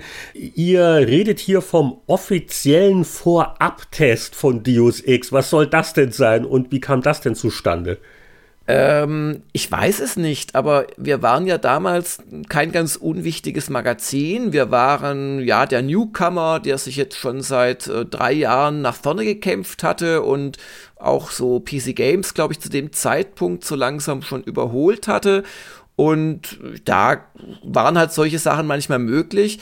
Ich weiß aber nicht mehr, ob es unsere Entscheidung war oder die Maßgabe des Herstellers, keine Wertung drunter zu schreiben weil es war ein Vorabtest, wo wir zu dritt gespielt hatten, der Gunnar, die Petra und ich, das weiß ich noch. Aber die Note haben wir dann erst die Ausgabe drauf geliefert. Und ich glaube, die kam dann von Martin Deppe, wenn ich mich nicht mehr falsch erinnere. Und 88 übrigens. Ja, genau, 88. Sehr hohe Wertung. Aber wir hatten das da definitiv schon zu dritt und auch durchgespielt, soviel ich weiß. Und es fehlte im Prinzip nur die Wertung. Und der gar nicht mal so tolle Text, den ich da auf dem Titel betitelt hatte, lautete Intelligenter Verschwörungsthriller lässt Ihnen die Wahl. Agieren Sie wie James Bond, Agent Mulder oder Rambo. Ach, das, das, das holpert ein bisschen, aber mein da, Gott. Da hat man versucht, den Mainstream halt abzuholen mit solchen Vergleichen. Ja, aber dann darfst du das nicht mit agieren. Da fragt der Mainstream, was agieren? Äh? Also, dann hätte man schon ein bisschen plakativer so James Bond, Agent Mulder oder Rambo. So, das hätte ja gereicht. Aber das beschrieb schon immerhin näherungsweise, was das Spiel so faszinierend gemacht hat, nämlich eben die doch sehr große Entscheidungsfreiheit. Und zwar sowohl beim Ausbau deines Charakters, als auch bei der Wahl der Waffen, als auch wie du vorgegangen bist. Also da gab es einen sehr schönen Meinungskasten vom Gunnar, der das sehr gut zusammengefasst hat. Der schrieb, Herzschlagbeschleuniger. Wie im Rausch haben drei Redakteure Deus Ex gespielt und sich dabei ständig über ihre Fortschritte unterhalten. Das Ergebnis? Fast keine Situation im Spiel haben alle gleich gelöst. Jörg sprengt schon mal den halben Level in die Luft, während Petra dazu neigt, durch Lüftungsschächte krabbelnd ihr Ziel zu erreichen. Und ich habe meist die hochgezüchteten Computerfähigkeiten meines Helden eingesetzt. Und dann lobt er halt noch die Entscheidungsfreiheit, die realen Schauplätze, die logischen Aufgaben, die spannende Geschichte und schreibt noch weiter, Stets steckt hinter einem gelösten Geheimnis ein neues, noch größeres. Überall im Spiel begegnet man klug entworfenen Situationen. Wer sich von der komplizierten Bedienung abschrecken lässt, verpasst eines der besten Spiele dieses Jahres. Ich jedenfalls werde es nochmal durchspielen. Ja, Deus Ex ist ja schon so ein bisschen verklärt auch worden über die Jahrzehnte. Es wird immer wieder so erwähnt, auch als Inspirationsquelle von Spieleentwicklern. Also ein unglaublich wichtiger Titel. Auch wenn ich, naja, neulich gemerkt habe, was war das? Spieleveteran Podcast 98. Ja, ja, genau. Da hatten wir es ja als Thema, als altes Spiel. Und da habe ich also beim Anspielen schon so ein bisschen tief durchgeatmet. Also zum einen ist natürlich die damals schon nicht unbedingt umwerfend umwerfende Grafik, extrem gealtert und auch ja so, so ein bisschen so die Bedienung, also alles schon ein bisschen sperriger gewesen vor 20 Jahren. Ja, die Bedienung ist wirklich sperrig und es ist schwer reinzufinden. Wenn man es dann erstmal kapiert hat, ach, da kann ich irgendwelche Modifikationen einsetzen, ach, und da ist eine Augmentierung, dann genießt du halt die große Freiheit im Spiel aber bis dahin musst du dich doch so ein bisschen durchbeißen. Und vor allem, das, das Schicksal äh, teilt Deus Ex ja mit vielen Pioniertiteln. Es gibt natürlich so viele Nachahmer mittlerweile, die es halt noch ein bisschen besser machen und äh, feingeschliffener, dass dann das Original auf einmal ziemlich krude wirkt. Klar, aber aus historischen Gründen sollte man schon mal gespielt haben oder wieder gespielt haben, kann man ja auch noch kaufen, gibt's ja recht günstig inzwischen. Also war wirklich ein unglaublich einflussreicher Titel und, und ja, klar, das ist, was heute absolut Standard ist, ne, was ja bei jedem großen Titel, nicht nur bei Cyberpunk betont wird, verschiedene Vorgehensweisen und mach den Charakter, wie du willst. So diese, diese Mischung von solchen Ideen und Konzepten und Spielsystemen, die hat Deus Ex schon in der Form so mit als einer der ersten Titel mit einer damals modernen 3D-Engine umgesetzt. Ja, also Deus Ex war die Titelgeschichte. Bevor wir aber noch tiefer in den Testteil hinabsteigen, blätter ich mich ja gerade tief in den E3-Messebericht hinein vor 20 Jahren. Da gab's noch richtige Messen und äh, ja, schön aufbereitet, schön übersichtlich in der damaligen GameStar-Tradition, so auch mit den Ranglisten, auf welche Ankündigungen, in welchen Top-Genres war man besonders gespannt und auch faszinierende Einblicke, weil da war ich da nicht auch auch sogar eingespannt worden, der arme Freie. Äh, da liefen wir doch alle mit so Zetteln rum ja, und ja, mussten genau. irgendwelchen Entwicklern auflauern, ne? Ja, ja. Ja, wir haben da echt viel gemacht. Wir haben zum einen diese Umfragen gemacht, wo wir dann wirklich 50 Entwickler, die auch überwiegend sehr bekannt waren oder bekannt waren, zu so ja Prognosen genötigt haben. Man muss sich das natürlich vorstellen, da, da kann man jetzt keine stundenlange Befragung machen. Man trifft die zwischen Tür und Angel, zwingt die mal kurz von ihrem Spiel wegzugehen, äh, das sie gerade präsentieren wollen. Aber da kamen doch, weil wir es auch ein paar Jahre hintereinander gemacht haben, ganz spannende Sachen raus. Und zum Beispiel haben wir sie gefragt, das war ja 2000, im Sommer 2000, was denken Sie wäre das wichtigste Genre 2002? Und da führte dann die 3D-Action vor den Rollenspielen, vor der Echtzeitstrategie, vor den Action-Adventures, vor Sport wir wissen heute, dass im Prinzip jedes Spiel irgendwie ein Action-Adventure geworden ist, irgendwie. Aber das war halt damals noch eher aufgeteilter. Und beim Unwichtigsten sieht man auch so indirekt, was damals die Gemüter beschäftigt hat, weil das unwichtigste Spiel aus Sicht von 50 VIP-Entwicklern im Jahr 2002 würde sein Jagdspiele. das, das war natürlich 2000 noch die Deer Hunter. Ja, genau. Und wie sie alle Deswegen hießen. wurde das überhaupt als eigenes Genre, glaube ich, geadelt. Ja, ja. Oder Quizspiele oder Adventures, Simulationen, Rennspiele wurden da genannt. Und auch ganz interessant, wie ich finde, man äh, hat damals geschätzt, dass die Zeit oder der Anteil der Spielzeit im Jahr 2002 41% auf Online-Spiele und 59% auf herkömmliche PC-Spiele entfallen würde. Warum haben wir da überhaupt nach PC-Spielen gefragt? Ja gut, wir waren natürlich ein PC-Magazin, aber nicht zu vergessen, damals standen Online-Spiele äh, auf der Konsolenseite auch immer noch so ein bisschen in den Kinderschuhen. Das hat ja dann erst im Prinzip durch PSN etc. so richtig Fuß gefasst. Xbox Live, Xbox, die, Live, die Xbox 360 genau. Ära, da ging es richtig los, ja, ja. Und das war damals alles noch sehr kompliziert, wenn überhaupt möglich. Und den Anteil der Gelegenheitsspieler schätzten die Designer auf 67 Prozent und die wichtigsten Plattformen, und das haben wir natürlich äh, garantiert nicht gern gehört, 2002 äh, haben sie geschätzt die PS2 vor der Xbox, vor dem PC. Und wir waren ja ein PC-Magazin, das haben wir bestimmt nicht gerne gehört. Aber äh, so im Nachhinein gesehen haben die Leute das damals schon ganz gut eingeschätzt, weil so hat sich der Markt damals in den frühen Nullerjahren ja, ja eigentlich ja. auch entwickelt. Ja, ist aber auch kein so großes Wunder, weil die, haben ja alle an kommenden Projekten gearbeitet mit einem Vorlauf von ein bis zwei Jahren. Also die wussten ja ziemlich genau, an was sie selbst schon wieder arbeiten. Aber ja, das, darum fragt man ja Experten, weil sie sich auskennen.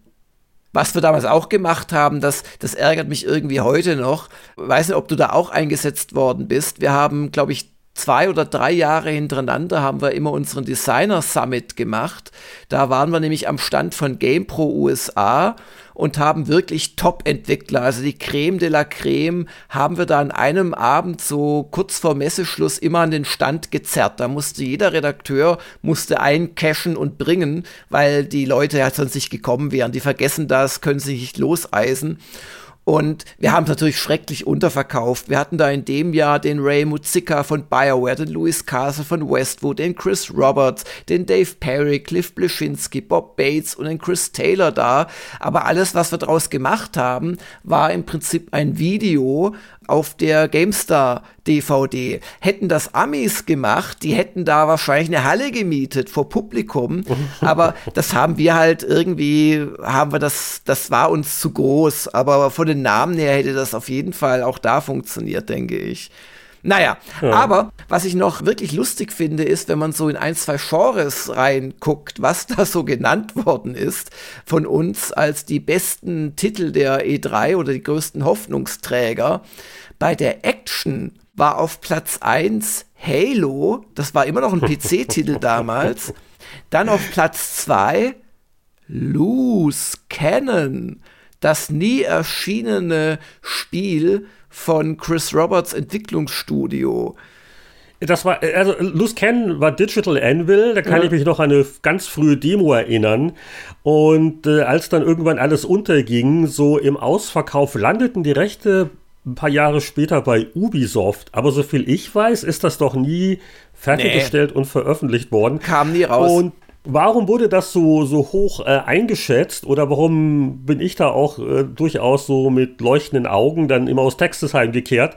Weil äh, das hat vieles eigentlich ja schon gemacht, was dann Grand Theft Auto 3, ich glaube ein Jahr später, ne, eingeführt hat. Das hatte schon dieses Konzept so offene Welt und stufenloser Wechsel von Action zu Fuß und mit dem Fahrzeug. Und äh, das hatte der, der Toni mit dem schwierigen Nachnamen gemacht von äh, Crusader No Remorse. Also das, das roch sehr vielversprechend und deswegen, glaube ich, war es dann auch bei eurer E3 Einschätz-Hitliste so weit oben. Ja, ja. Lustig in dem Zusammenhang finde ich auch, dass wir in derselben Ausgabe die Akte Digital Anvil Slash One gestartet haben. Da wollten wir wahrscheinlich über Monate äh, hinweg immer mal wieder über den aktuellen Stand bei Digital Anvil berichten und das Intro ist wirklich äh, lustig aus der, aus, im Nachhinein. GameStar begleitet exklusiv die nächsten Spiele von Chris Roberts Entwicklungsstudio auf dem Weg zur Vollendung. Also weder ist Loose Cannon jemals fertig geworden, noch wäre es eine gute Idee gewesen, hätte es damals schon Star Citizen gegeben, weil dann hätten wir mittlerweile die, meine Schuld. die 75. Folge des Entwicklertagebuchs geschrieben. Und das Spiel wäre immer noch nicht erschienen. Naja was man halt so macht im jugendlichen Leichtsinn. Sag mal, ist das wirklich eine Serie geworden? Ich war jetzt beim Blättern etwas verblüfft. Ich konnte mich da gar nicht mehr dran entsinnen. Also, wenn, dann hat sie nicht mehr viele Teile gehabt. Aber da werde ich jetzt drauf achten in den nächsten Monaten. nächsten Monat ob es wenigstens mal einen Teil 2 gibt. Aber irgendwann ging es dann auch mit Digital Envil dann mal zu Ende. Und dann hat sich auch irgendwann, glaube ich, von daher erledigt. Ja. Aber was ganz interessant ist, da wird äh, auch ein Name erwähnt, wo also Robert schon in die Zukunft geguckt hat, was wird er denn nach Freelancer machen bei Digital Anvil. Und äh, das wäre gewesen ein Fantasy-Spiel mit dem Arbeitstitel Silverheart. Und das habe ich mir nicht eingebildet. Ich glaube, es gab damals auch ach, schon vorher Erwähnungen Ende der 90er in der äh, US-Fachpresse. Das war eine Zusammenarbeit, da hat er mit irgendeinem Fantasy-Autoren sich da so eine Welt irgendwie ausgedacht und glaube, das ist nie wirklich weit gekommen aus bekannten Gründen, aber das ist so eine alte Chris Roberts Idee gewesen, die da wieder ja, ja. auftauchte, Silverheart. Ja, und der Michael Moorcook ist ja jetzt nicht irgendein unbekannter kleiner. Ach, der Michael Moorcook, ja. natürlich. Die, die Namen hatte ich nicht mehr im Kopf. Ja, ja. Danke. Ja, ja. Also Elric von Melnibone ist, ist die bekannteste Serie von diesem Vielschreiber und das hätte wohl ein 3D-Action-Adventure irgendwie werden sollen aber man, man hat nie wieder was davon gehört. Ist der Michael Moorcock nicht auch verstorben inzwischen? Das mag sein, das weiß ich nicht. Ja, also ich, ich wollte gerade so überlegen nach dem Motto, naja, wenn ein Star Citizen mal irgendwann veröffentlicht ist, dann kann ja Roberts auf Silverheart zurückkommen. Aber ja, es ist ganz spannend. Also da kann man auch online ein bisschen rumstochern, was da so überliefert ist an Informationen. Aber es ist eins von diesen verlorenen Spielen aus dieser Ära. Aber widmen wir uns doch den Spielen, die vor 20 Jahren wirklich erschienen sind und die von Testern besprochen wurden. Der Testteil in der GameStar hat neben Deus Ex noch einen ganz anderen, sehr prominenten Titel, der quasi vom Schwesterstudio von Deus Ex, weil, weil Deus Ex, das war ja Einstorm Austin und äh, Einstorm, die eigentliche Zentrale in Dallas, unter der Leitung von John Romero hat einen Shooter endlich rausgebracht, der heute eher berüchtigt als berühmt ist. Und da wartet man eigentlich einen Verriss in der GameStop vor 20 Jahren. Aber hey, Daikatana war ja gar nicht so schlecht. Ja, das hat mich jetzt ernsthaft überrascht, weil das Urteil zu Daikatana in GameStar 7 2000 war sage und schreibe 83 Prozent. Und das haben es auch nicht irgendwelche Praktikanten aus Versehen zu hoch bewertet. Das waren die Petra Schmitz und der Peter Steinlechner. Das waren unsere beiden Action-Spezialisten. Die haben unter sich, haben die bestimmt zwei Drittel aller Actionspiele getestet für uns damals. Und das hat mich schon sehr erstaunt, weil ich hatte Daikatana jetzt die ganzen letzten Jahre als so eine Art Duke Nukem Forever abgehakt. Also kam spät und war da nichts, aber eine 83 bei GameStar hat man nicht nachgeworfen bekommen. Also da habe ich jetzt nochmal interessiert nachgelesen, dass das ja doch besser gewesen zu sein scheint, als ich zumindest abgespeichert hatte. Ja, die Petra Schmitz schrieb, sehen und staunen. Fantastische Architektur, denke ich, und vergesse dabei fast, dass sich schon wieder ein Haufen widerliches Gegröße nähert, um mir das Licht auszupusten. Am liebsten würde ich Mikiko, meiner Kampfpartnerin, eine Kusshand zuwerfen, weil sie mich abermals aus dem Gröbsten herausgerissen hat. Was mich an der ersten Episode von Daikatana noch massiv aufgeregt hat, versetzt mich später in reine Verzückung das Leveldesign und die Farbgebung. Nicht selten bin ich im antiken Griechenland einfach durch die gigantischen Säulenhallen der Akropolis geschlurft, nur um zu schauen und zu staunen. Und das ist, glaube ich, auch so ein bisschen ein Knackpunkt gewesen, dass das Spiel nicht unbedingt mit der stärksten ja, Mission oder mit dem stärksten Abschnitt angefangen hat. Also ich bin jetzt kein Daikatana-Experte, aber das habe ich auch anderswo gehört, dass sie eher mit der am wenigsten beeindruckenden Episode angefangen haben und dass das Spiel, je weiter man kommt, desto hübscher wird es eigentlich noch interessanter wird es. Es war natürlich damals dieser Riesenhype, äh, weil es das neue Ding von äh, John Romero, nachdem er bei It Software weg war. Äh, es gab, das war aber glaube ich eher in den USA, ne, diese Marketingkampagne Making You His Bitch, also so mit diesen ganzen Kessensprüchen worüber der Romero im Nachhinein gesehen auch nicht wirklich glücklich war, aber mein Gott, Eidos hat ihm viel Geld gegeben und dann äh, hört man halt auf die Marketing-Experten. Mhm. Also diese großmäulige Marketingkampagne kombiniert mit ein paar Ungeschicktheiten hat dann sehr schnell zu so einer Katastrophenmeinung geführt. Mhm. Auch, äh, ich glaube, problematisch war so dieses Konzept mit den Begleitern, wo natürlich, mein Gott, vor 20 Jahren die KI wohl nicht immer ganz perfekt war. Da ist wohl einiges so in, ins Gehege gekommen. Ja, das kritisiert auch der Peter Steinlechner, dass, dass er irgendwann angefangen hat, die beiden Begleiter wirklich irgendwo zu parken, damit sie kein Unheil anrichten. Das ist es natürlich auch nicht gerade, also, ja, toll. Genau, also wie gesagt, man müsste es äh, fast mal selber spielen. 20 Jahre Daikatana, mal gucken, als Sommerthema. Aber das waren wohl die Probleme. Aber ja, also die, die späteren Levels sollen sehr hübsch sein. Oder ich glaube, sie haben sich auch sehr viel einfallen lassen, dass quasi so jedes äh, Kapitel, jeder Schauplatz hatte so seine eigene Waffenauswahl mit teils sehr einfallsreichen Sachen. Also so ein, so, ein, so ein halber Unfall war das Projekt wohl, wohl schon. Aber es hat wohl auch seine positiven Aspekte. Und aber ja, ich glaube, die GameStar war damals schon sehr gegen äh, den Trend gehend mm. mit mhm. ihren 83 Prozent. Ja. Wobei der, der Peter schreibt ja auch so Ärgernisse wie die Speicherfunktion. Das klingt natürlich auch ein bisschen spaßbremsend. Die KI hat er erwähnt. Aber dann schreibt er auch letztlich das Beste Solo-Action-Spiel seit Half-Life. Wow. Ja, und beide loben, wie viel drin steckt und die Grafik des späteren Levels und die Waffen und also ich, ich hätte eigentlich fast Lust, mir das nochmal anzusehen. Vielleicht, vielleicht ist es ja mal ein altes Spiel. Rollenspiel-Ansätze, das ja. war ja damals auch sehr ungewöhnlich bei Shooter, ne? Ja. Sonst muss ich sagen, ja, es gibt noch andere Tests. MDK 2, 74% von Heinrich Lehnert getestet. Oh, du hast so einen schönen ah. Meinungskasten geschrieben. Zitier doch da mal ein bisschen draus. Ja, das war ja so ein ganz komisches Ding, weil BioWare hat ja den Nachfolger entwickelt zu diesem Hype-Shooter damals von Shiny noch.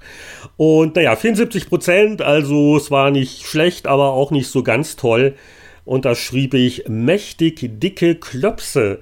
MDK2 ist wie ein toll aussehender Pullover, dessen Kratzigkeit ernsthaftes Wohlgefühl verhindert. Lobpreisung für die geschmackvoll ausgeleuchtete High-End-Grafik und drolligen Slapstick-Charme. Aber auf jeden witzigen Einfall kommt eine bittere Pille. Ich kann oft nicht zurückgehen. Häufig ist unklar, welche Aktion den Weg zum nächsten Level öffnet. Die abstrusen Puzzle- und Präzisionshüpf-Levels sind natürliche Feinde meines Geduldsfadens. Ladens, okay. ja, die Erinnerungen sind noch eher dunkel, aber ja. Ja, sonst Wiederverwertung von EA bei Euro 2000, wo sich der Michael Galuschka richtig aufgeregt hat. Aber sonst, ich glaube, Und jetzt muss ich dazu sagen, bevor ja. es Missverständnisse gibt, das war nicht der Eurofighter 2000, die Flugsimulation. Damals gab es ja wirklich noch so separate Ableger der Fußballsimulation. Ja, ja. Also es war ein eigenes Spiel zur EM. Ja, aber eigenes Spiel ist halt schon fast an der Wahrheit vorbei, weil EA hat halt nichts anderes gemacht, als das bestehende FIFA 2000 zu nehmen. Dieselbe Technik, ich glaube, es waren auch dieselben Modi drin und hat dann halt daraus einen EM-Modus noch gestrickt und das war alles. Und der Michael Galuschka beklagt sich sogar, obwohl dann 84 Prozent runter stand, beklagt sogar, dass äh, selbst die Fehler. 90 Mark für den EM-Turniermodus und ein paar neue Stadien ja. übersteigt selbst für Masochisten die Schmerzgrenze. Ja, 90 Mark, ja, wirklich Vollpreis. Ich meine, ja, ich glaube, heutzutage wird sowas so als kostenloser DLC idealerweise nachgereicht. Ja, oder als, als günstiger DLC zumindest. Und darüber hat sich halt aufgeregt, wobei halt faktisch das Spiel an sich natürlich weiterhin gut war. Also sehr solides System und ja, aber ja. Aber EA war damals eh relativ schmerzfrei, weil es wurde geschäftstüchtig. auch äh, geschäftstüchtig, Entschuldigung. Unsere Anzeigenabteilung hat uns empfohlen, geschäftstüchtig äh, zu verwenden als äh, Beschreibung. Nein, äh, SimCity 3000 Deutschland war wohl auch so ein Erweiterungspack mit eins, zwei deutschen Städten, die, die man dann zum Vollpreis kaufen musste. Da hat der Mick dann auch geurteilt, frecher Nepp. Aber Wertung 80, auch da ist es halt schwierig für den Tester, weil das, das Spiel an sich ist ja gut, Anführungszeichen. Ja, ja. Ne? Und das ist immer so eine Sache, wie, wie will ich jetzt da den exorbitanten Preis bewerten? Ja, ja, Wir genau. ja keine Value-for-Money-Wertung, war Exakt. immer so unsere Logik. Ja. Korrekt, ja. Ja, jede Menge Value for Money gab es vor 30 Jahren, wenn man es geschafft hat, die unglaubliche Summe von 6,50 Mark zusammenzukratzen. Dann konnte man am Kiosk seiner Wahl die Powerplay 97 erstehen. Bist du bereit, 30 Jahre zurückzugehen?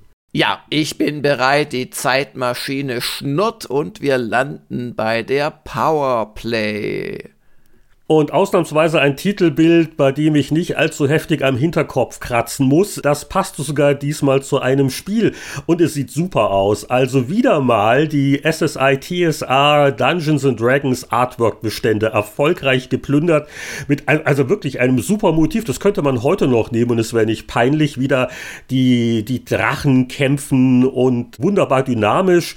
Und es hatte einen Bezug, nämlich unter Exklusiv sind Spielenamen genannt und einer von denen ist Dragon Strike. Da kommen wir gleich im Testteil drauf. Und im Editorial, was ist uns da aufgefallen? Neues Personal. Ein gewisser Volker Weitz ist zur Redaktion gestoßen, hat sich dann anscheinend auch gleich einen Gameboy brav zugelegt, um bei der Mittagspausenliga bei Tetris mitzumachen, ganz wichtig fürs Betriebsklima. Und die Susan Sablowski, die kam neu dazu, ah, auch ja. eine langjährige, ja, ja.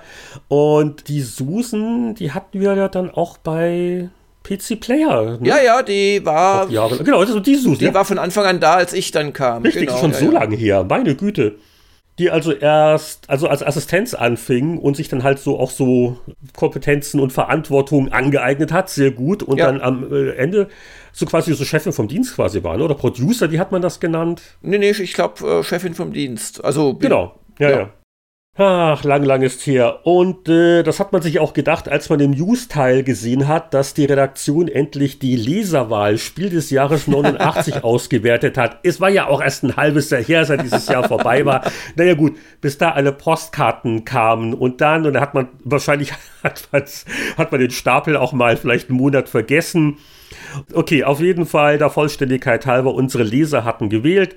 Populous mit ordentlichem Abstand vor dem Indiana Jones Last Crusade Adventure als die Spiele des Jahres und dann mit einem ganz großen Abstand folgten dann noch Sachen wie Xenon 2 und Kickoff und Verfeinest Hour und so weiter und so fort. Und hier eine Sternstunde dann auch gleich im Testteil, wo ich hier beim Blättern dachte, ich kann mich noch so gut an das Spiel entsinnen was aber auch daran liegt, dass wir es in Spieleveteranen Podcast 149 als eigenes Thema hatten. Was kann das sein? Ja, das könnte zum Beispiel Railroad Tycoon sein.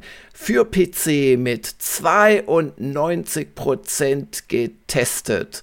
Das dürfte damals eine der höchsten Wertungen bis zu diesem Zeitpunkt gewesen sein, oder? War, war mit dabei. Ich glaube, der war da 92 unsere Schallmauer. Ja, ich glaube, die wurde später vielleicht noch durchbrochen. Aber das, das kann sein, ja. Also da waren wir wirklich sehr beeindruckt. Dem Editorial kann man auch entnehmen, dass nicht nur die beiden Tester, die äh, Fahrkartenkontrolleure Hengst und Lenhardt das gern gespielt haben. Der Anatol war dem wohl auch verfallen. Das ist ja immer so ein, so ein Zeichen, wenn also auch die nicht testenden Teile der Redaktion damit da die Abende verbringen. Aber Railroad Tycoon hat wirklich riesen Spaß gemacht und ja, äh, ist jetzt gar nicht so lange her, dass wir es als altes Spiel ausführlich im Spieleveteran-Podcast nochmal besprochen haben. Ich äh, weiß natürlich noch sehr gut, nicht nur wie viel Spaß man das damals gemacht hat, sondern wie angenehm überrascht ich auch vom Wiederanspielen war. Also auch mit dieser uralt von oben 30 Jahre alten DOS-Fuzzi-Grafik spielt sich das immer noch sehr ordentlich und da kann ich jederzeit, kann ich damit einen Nachmittag oder einen Abend verbringen und da so meine, meine Lieblingsrouten aufbauen und man kann ja, ja auch so viel einstellen ja. und die Parameter, ne, war, war, wirklich schön. Nee, also damals ein Sid Meier Spiel konnte man wirklich einfach kaufen und spielen und es war fantastisch. Äh, jetzt ist mir doch noch ein Spiel eingefallen, das ich angespielt habe in den letzten Tagen. Ich habe mich dazu hinreißen lassen, weil es kaum noch was kostet, Sid Meier Starships noch mal zu kaufen auf iOS, das ich damals mhm. ziemlich abgeurteilt hatte beim Haupttest auf PC für Gamers Global.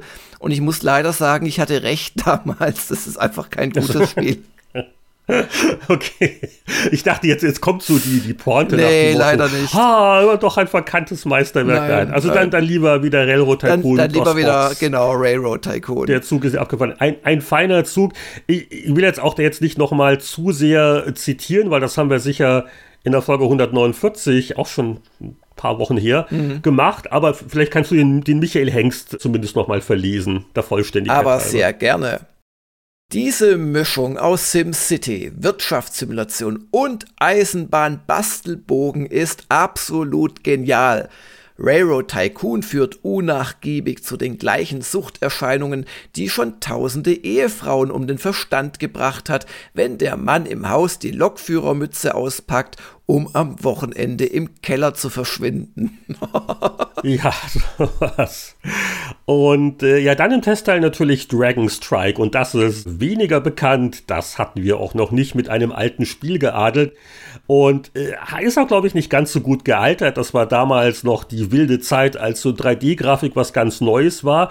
Da hat man über dieses 3D-Fensterchen gestaunt. Das, das war doch von Westwood, oder? Ähm, ja. Ja, das habe ich nämlich gespielt. Die Spiele, die war total witzig. Ja, ja. Das war ein Drachenflugsimulator mit ganz leichten Rollenspielelementen. Also zumindest von der, von der Fantasy-Welt her war es, glaube ich, ein D&D-Spiel. Das habe ich damals gespielt. Ach so. Ja, ja. Das sagt ja sogar noch was. Ja, ja. ja. Genau, das war, war Westwood. Äh, Westwood hat man damals ja gerne genommen für die etwas äh, ungewöhnlicheren Titel. Also SSI intern hat ja die Goldbox Rollenspiele gemacht mit der D&D-Lizenz. Und äh, Westwood, die hatten ja schon Hilsfahr, diese Minigame-Sammlung gemacht. Und ja, also wirklich erstaunlich. Und ich meine, wenn du die Grafik heute siehst, dann fragst du dich schon, deswegen sind die historischen Zitate immer ganz interessant, um so diese Faszination aufzufangen. Da schrieb zum Beispiel der Anatol Locker im Test, Technisch ist das Programm voll auf der Höhe. Wenn die Drachenschwinge rauscht, kommt Laune auf. Die Idee, eine Flugsimulation mit einer Fantasy-Geschichte zu koppeln, gibt dem Spiel Pep und verdient ein Extralob. Doch die Missionen spielen sich zu ähnlich, Drachen pusten lassen oder mit der Lanze zustechen und dann heimfliegen, das ist mir etwas zu begrenzt. Und ja, deswegen kam 74 raus, also kein begehrter 80er. Aber ja, beide Tester, der Michael Hengst, der klang sogar noch freundlicher am Meinungskasten, fanden das ganz nett, aber äh, ja, ich glaube, muss man heute nicht, nicht wirklich wieder spielen. Aber so ein Drachenflugsimulator, ein schwieriges Genre, der ist ja auch so Factor 5 mal viele Jahre später mit Leer so etwas gescheitert. Haben wir auch lange nicht mehr gesehen. Ja, Drachen werden uns gleich noch beschäftigen bei einem etwas höher bewerteten deutschen Rollenspiel. Beim weiteren Blättern wurde dann der Gurkenalarm ausgelöst. Äh, USS Chon Yang, 9% auf Amiga. So eine Pseudosimulation. Michael Hengst schrieb, fünfmal auf den Joystick-Knopf gedrückt und schon ist die Mission erfüllt. Arg. Ich glaube, mehr muss man auch nicht drüber wissen. Aber dann äh, wieder einer der Titel, äh, wo ich so, oh, wo die Erinnerung wieder hervorkam. Es war in Amiga-Kreisen gar nicht so unbeliebt, ein Bartsteel-Verschnitt namens Legend of Fairgale. Den hat doch Reline gemacht. Das war noch die Schweizer. Kannst du dich daran entsinnen? Ja, also an, an Relay natürlich schon, an das Spiel an sich. Huch. Aber eine verantwortungsvolle Aufgabe unser Jüngster in der Redaktion, Der durfte das äh, gleich mittesten. Da kannst du immer den Volker Weiz verlesen. Veteranen der Bard's Tale-Serie werden nostalgische Gefühle bekommen. Die Ähnlichkeit ist unübersehbar, was jedoch den Spielspaß nur unwesentlich mindert.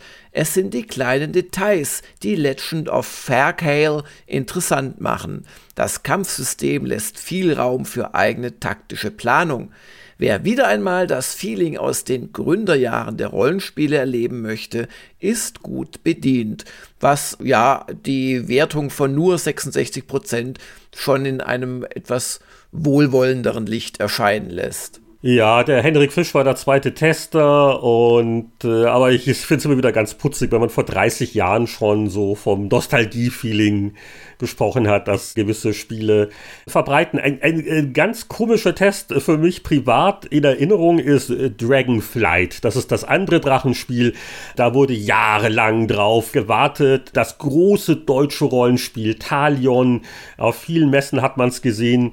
Vorfreude war gewaltig. Die ST-Version war dann endlich bereit für den Test. 77 Prozent. Und also, also mein Meinungskasten ist mir insofern ein bisschen peinlich. Das wollte ich jetzt beim Lesen gar nicht mehr glauben. Der liest sich wie so ein, so ein Alibi-Kasten nach dem Motto, oh, mal, mal kurz mal reingeguckt und dann so was Diplomatisches zusammengeschrieben. Weil, also ich, ich weiß noch, dass Dragonflight bei mir echt nicht funktioniert hat. Also das habe ich freiwillig keine Minute länger gespielt als ich musste. Das war mir irgendwie zu umständlich und zu hardcore und überhaupt. Da hat sicher der Michael Hengst die Wertung im Wesentlichen geprägt. Und da äußert sich ja auch ein bisschen freundlicher. Be bevor du den Michael vielleicht äh, verliest, äh, war Dragonflight ein Spiel, das du noch in Erinnerung hast? Ja, Dragonflight ist trotz äh, auch Amiga-Prominenz, das war ja eins der ganz großen Rollenspiele auf dem Amiga, ist leider an mir so ein bisschen vorbeigegangen. Ich kenn's aber gut so von Retro-Gamer und äh, so aus dem Nachhinein. Ein, ein sehr beliebtes Talion-Rollenspiel, wo sich auch viele alte Fans, glaube ich, weitere Fortsetzungen gewünscht hätten. Ja, dann vertrauen wir mal doch dem Michael Hengst von vor 30 Jahren. Das Testzitat, das zusammenfasst, was ihm daran gefallen hat. Das lange Warten hat sich gelohnt, schreibt er. Besonders gelungen finde ich das große Spielgebiet und die schön verzwickten 3D-Dungeons. Das taktisch angehauchte Kampfsystem spricht auch den alten D&D-Hasen an. Leider trüben einige kleine Eigenheiten das ansonsten famose Spiel. Mir persönlich fehlt das Automapping. Ich hasse Kartenzeichnen. In den Dungeons gibt es Geheimgänge, die leider nicht ganz fair versteckt sind. Und teilweise sieht die Grafik etwas laienhaft aus. Ah, okay, ich glaube, das erklärt vielleicht auch, warum ich damit nie warm geworden bin, weil ich habe Kartenzeichnen noch mehr gehasst als der Kollege Hengst. Und ich weiß auch, wenn Michael sagt, oh, das ist schön verzwickt, dann ist es für mich fast schon ein bisschen hart. Äh, aber hallo, ja. Schön verzwickt heißt für Michael, ah ja, er hing einen kompletten Tag an einem Dungeon wahrscheinlich. Und dann haben wir noch im Testteil ein äh, bekanntes Lucas Arts Spiel, das eher das gegenteilige Problem hatte. Das ist ziemlich niedrig von uns bewertet worden, eben deswegen, weil es eine eher kurze, leichte Angelegenheit war. Ja, Loom. Ähm, ja, Loom, hm. Loom Loom war tatsächlich so ein ungewöhnliches LucasArts Adventure, weil die hatten ja normalerweise schon richtig deftige Puzzles. Und bei Loom waren die Puzzles eher nicht so deftig, weil du hast sie samt und sonders dadurch gelöst, dass du halt Zaubersprüche gewebt hast. Und da gab es einfach nicht so wahnsinnig viele Möglichkeiten. Du musstest halt wissen, wie der Zauberspruch gebildet wird quasi, also den, den quasi nachspielen. Und dann war schon relativ klar, wie du die Puzzles lösen musstest, weil es gab nicht so wahnsinnig viele. Aber ich fand das trotzdem ein schönes Spiel. Es hat eine ganz tolle Atmosphäre gehabt und die 54% hier für die PC-Version ist fast ein bisschen hart kommt mir auch ein bisschen harsch vor im Nachhinein gesehen. Man war damals schon ein bisschen äh, weniger nachsehend, mhm. was solche Sachen angeht. Also da, da war die Behauptung schon ziemlich streng und ich glaube im Nachhinein gesehen, also ein, ein 10 mehr der 60er, das wäre immer noch fair gewesen. Aber an dem Test finde ich ganz spannend, dass hier mal die beiden Meinungskästen auch in sehr unterschiedliche Richtungen gehen. Weil oft sind ja die Tester recht ähnlich, was ihre Einschätzung angeht. Aber hier haben wir wirklich beide Seiten repräsentiert. Zum einen den Anatol, der sein Gutgesicht macht, sehr freundlich. Und dann den Michael, der eben so, na ja, der das eher sieht. Und man hat das Gefühl, als hätte sich Michael bei der Wertungskonferenz eher durchgesetzt als Anatol. das hat man allerdings. Wobei auch Anatol ja durchaus jetzt nicht voll des Lobes ist. Er schrieb unter anderem, Langsam werden Computerspiele erwachsen, doch leider ist Loom nicht besonders umfangreich. Wer auf hartes Knobeln wie bei Indie 3 und Zack McCracken steht, wird enttäuscht. Wer dagegen auf eine tolle Geschichte in Kinoqualität steht und seine Freunde mit einer Masse Grafik beeindrucken will, der hat Spaß. Ja, und dann noch gleich den Michael dazu. Der schreibt, dass dieses grafische Meisterwerk durch eine märchenhaft schöne Story besticht und zusätzlich von feiner Musik untermalt wird, spricht eigentlich für Loom. Leider kann man den spielerischen Gehalt dieses Programms bequem in einen Fingerhut quetschen. Was nützen wir denn die hübschesten Grafiken, die tolle Story und die innovative Benutzerführung, wenn selbst blutige Adventure-Anfänger Loom in maximal acht Stunden durchgespielt haben? Also, also aus heutiger Sicht finde ich das toll ach, das kann man in acht Stunden schaffen. Und witzig, dass der Michael trotz seiner äh, grummeligen Fotos da, wie er äh, guckt mit seinem Naja, wie er das aber auch doch ziemlich dicke lobt. Ne? Mm. Also von daher bin ich echt überrascht, dass wir da damals bei einer 54 rausgekommen naja. sind. Weil die positiven Aspekte, die werden ja von beiden gewürdigt. Aber ein, ein sicher umstrittenes Spiel, aber schon vor 30 Jahren haben wir uns Sorgen gemacht um die Vercasualisierung unseres Lieblingshobbys. Ja. Und in 20 Jahren werden sich unsere Nachfolger darüber aufregen, dass heute es einfach nicht mehr so hart ist wie damals bei Assassin's Creed oder ähnlich schwierigen Spielen. Ich möchte abschließen mit dem Konsolenteil natürlich, der war ja damals hinten in der Powerplay. Fantasy Star 2 für das Mega Drive wurde getestet, 85 Prozent. Und so, so Kleinigkeiten, die heute irgendwie nicht mehr üblich sind. Damals lag gleich ein Hintbook dem Modul bei und der Martin Gatsch, der war sehr, sehr positiv gestimmt. Er schrieb, die Atmosphäre ist dicht, die Benutzerführung logisch, die Monster gefährlich, meine Party inzwischen mächtig gut drauf und das Ende des Spiels noch lange nicht abzusehen. Kurzum, ich bin von Phantasy Star 2 rundum total begeistert. Lange hat mich kein Spiel so intensiv beschäftigt und fasziniert wie dieses Prachtstück. Ich habe auch irgendeinen Phantasy Star neulich auf dem Mega Drive Mini sogar wieder ein bisschen angespielt. Hm. Das war ganz nett, aber ja, ist auch ein bisschen in die Jahre gekommen. Und äh, dann äh, der andere Titel, der hat sogar eine Erwähnung auf dem Cover gefunden, weil es damals ein Riesenaufreger war. Dieser brutale Spielautomat mit der unglaublich realistischen Horrorgrafik. Und es gab dann die erste Umsetzung, natürlich äh, Japan-Import für die PC-Engine. Weißt du noch, was für ein Spiel das. Ach, du warst ja doch dicke minderjährig, da durftest du ja noch nicht. das stimmt, ja. Also, das hätte mich in meiner Entwicklung zu sehr beeinträchtigt. Ihr habt Splatterhouse auf PC Engine gar nicht mal so schlecht äh, getestet. Aber es waren also doch auch nur 72 Prozent, weil das war auch nicht das umfangreichste Spiel. Aber es ist schon ganz witzig, wie damals die die Grafik für Aufsehen gesorgt hat. Ich habe es nämlich neulich erst mal wieder auf der Switch witzigerweise gespielt. Da habe ich nämlich so eine Namco Arcade Collection und da ist die Automatenversion von Splatterhouse auch dabei und ja, das ist schon ganz, ganz putzig, wo man sich äh, früher Sorgen gemacht hat. Auch der Michael Hengst schreibt in seinem Meinungskasten, Zarte Gemüter sollten allerdings um das Programm einen riesen Bogen machen, wegen der Grafik, also nicht weil spielerisch schlecht wäre. Und ein anderes letztes Hype-Thema von vor 30 Jahren, über das heute, glaube ich, nicht mehr viel geredet wird, das war Hattriss. Das hat sogar auf den Titel geschafft. Das war Tetris, weil das war quasi das neue Spiel des Tetris-Schöpfers. Das hatten wir im Rahmen unserer Spielautomaten-Doppelseite vorgestellt. Äh, klang da auch recht enthusiastisch. Aber also Tetris, ist, ist das überhaupt auch je umgesetzt worden für Heimsysteme? Ist ziemlich untergegangen, ne? Ja, also mich hat das nie interessiert. Also da irgendwelche Hüte stapeln, was für ein Blödsinn. Wenn sich jemand fragt, was das für ein Titeltext nämlich noch ist, Hut ab vor Hatris. Mhm. Das war ganz am Ende unsere Spielautomaten-Berichterstattung, die nicht nur diese Powerplay abschließt, sondern auch unser heutiges Zeitreisesegment. Wir hoffen, ihr hattet Spaß, ihr habt mit uns in Erinnerungen schwelgen können oder euch darüber aufgeregt, dass wir schon damals nicht wussten, was man spielen geben muss, wie Daikatana. Und ja, wir sehen uns schon in einer Woche wieder, wenn ihr wollt, oder wir hören uns wieder. Da gibt es nämlich die nächste Patreon-exklusive Folge.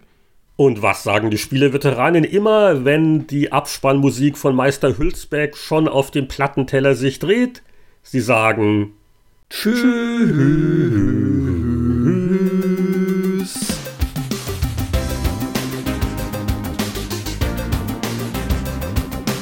So, zurück in den Zeitschriftenordner mit den alten Heften. Der 174. Spieleveteranen-Podcast geht zu Ende.